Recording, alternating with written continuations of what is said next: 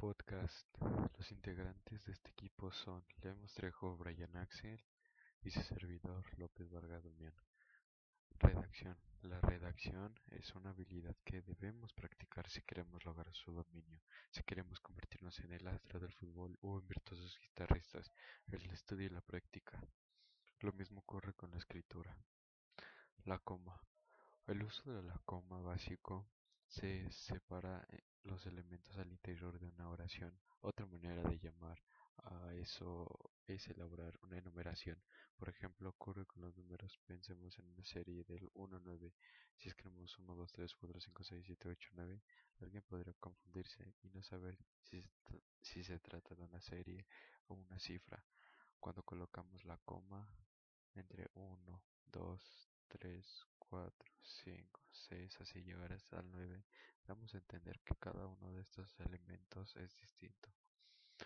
El texto expositivo. Un texto expositivo es una clase de modalidad textual que presenta un intercambio objetivo de los hechos, las ideas o los conceptos. Su, su, finalidad es informar temas de interés general para un público no especializado. Texto argumentativo. El texto argumentativo tiene como objetivo dar sustento a la tesis formulada por el autor mediante la exposición coherente y lógica de justificaciones o razones que tienen como propósito persuadir o convencer al lector sobre un punto de vista predeterminado. Texto lógico. Un texto escrito considerado bien redactado reúne como característica primordial coherencia entendida esta como estructura de secuencia lógica, es decir, consona, comprensible y sin contradicciones. Funciones de la lengua.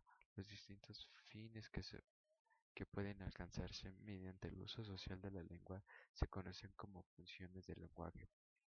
Dicho en otras palabras, cada que hablamos lo que, lo que hacemos con un objeto informar sobre algo, expresar un sentimiento, convencer a alguien, etc.